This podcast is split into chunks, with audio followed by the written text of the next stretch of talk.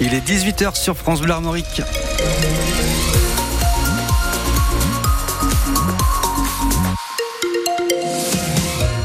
Le journal Fanny Borel. Bonsoir. Emmanuel Macron espérait apaiser la colère agricole autour d'un débat demain au Salon de l'Agriculture. C'est raté. Cette initiative fait l'unanimité contre elle. Le président de la FNSEA annonce qu'aucun représentant du syndicat majoritaire n'y participera. Arnaud Rousseau demande d'ailleurs son annulation, estimant que le chef de l'État n'a rien compris aux problématiques des agriculteurs. La Confédération paysanne ne sera pas non plus de la partie. Ce débat détourne l'attention des véritables enjeux. C'est une mascarade, estime Thomas Gibert, le secrétaire national de la Confédération paysanne. Clairement, pour nous, ce grand débat, c'est une manière du gouvernement de détourner l'attention du vrai problème du revenu qui mm. ne se réglera clairement pas sans une remise en cause du libre-échange qui nous met en concurrence sur le marché international et non plus sans une remise en cause de la mainmise de la grande distribution et de l'agro-industrie qui se gave sur notre dos en imposant des prix euh, qui en dessous de nos coûts de production. Nous, on n'est pas dupes, on, on lâchera pas euh, cette question de revenu, du revenu, on lâchera pas parce qu'on a besoin de solutions structurelles pour qu'il y ait un revenu décent pour l'ensemble des paysans et des paysannes. Et franchement, pour moi, c'est une orchestration du gouvernement qui est franchement extrêmement énervante. Pour nous, c'est très important de dénoncer ce petit jeu du gouvernement, mmh. mais personne n'est dupe. Clairement, on ne lâchera rien. Thomas Gibert, le secrétaire national de la Confédération paysanne dans Ma France, ce midi sur France Bleu.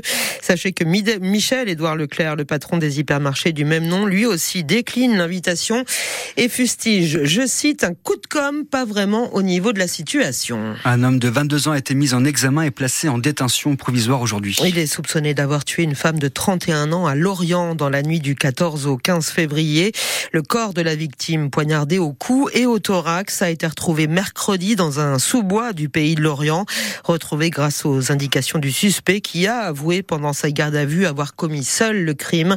C'est à retrouver sur francebleu.fr. À Rennes, la découverte du corps d'un homme de 22 ans cet après-midi. Il a été trouvé vers 14h30 euh, au pied d'un immeuble situé au 35 rue de Brest. On ignore pour le moment les causes du décès. Du verdict au procès des attentats de Trèbes et de Carcassonne, les sept accusés jugés par la Cour d'assises spéciale de Paris seront fixés sur leur sort dans la soirée. Le parquet national antiterroriste a requis des peines allant d'un an d'emprisonnement à 11 ans de réclusion criminelle. Ces attentats avaient fait quatre morts en mars 2018. 5000 Ukrainiens se sont installés en Bretagne où ils sont transférés euh, où, ils ont transité depuis deux ans, excusez-moi. Oui, depuis le début de la guerre, le 24 février 2022, ils sont environ 4000 à vivre encore dans la et la moitié d'entre eux ont un emploi ou sont en formation, selon le préfet de Bretagne. Philippe Gustin qui salue une intégration réussie. Sachez que l'association Solidarité Bretagne-Ukraine organisera demain à Rennes une grande marche de soutien au peuple ukrainien. Elle partira de République à 14h. Un grave accident vers 8h45 ce matin dans le Morbihan. Un septuagénaire qui circulait à vélo a été renversé par une voiture dans le secteur du Ménec à Carnac.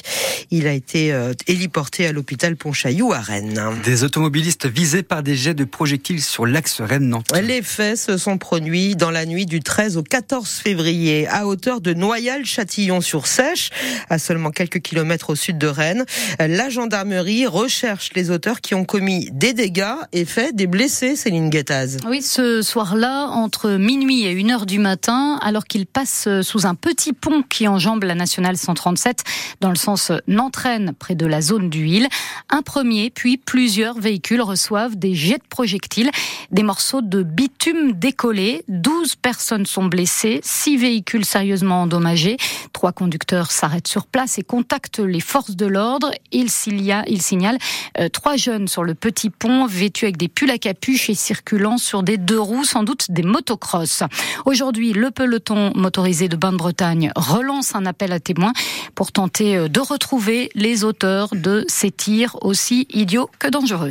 Les précisions, merci de Céline Guettaz. Et si vous avez des infos, vous pouvez donc appeler la gendarmerie de Bain-de-Bretagne. Benjamin Bourigeau a déposé plainte. Le joueur du Stade Rennais a été victime d'un cambriolage hier pendant le match contre le Milan AC en Ligue Europa. Match durant lequel il a marqué les trois buts rennais. Les faits se sont déroulés alors qu'il n'y avait donc personne à son domicile. On ne connaît pas le montant du préjudice. À quelques heures de l'ouverture de la cérémonie des Césars, la nouvelle ministre de la Culture dénonce un aveuglement collectif qui dure depuis des années. Rachida Dati évoque bien sûr les violences sexuelles dans le cinéma français, des violences révélées récemment notamment par l'actrice Judith Godrèche et qui devraient marquer cette 49e cérémonie. Euh, côté compétition, Justine Trier pourrait marquer l'histoire des Césars en devenant la deuxième femme à remporter le prix de la meilleure réalisation. Son film Anatomie d'une chute, Palme d'or à Cannes, est nommé dans 11 catégories.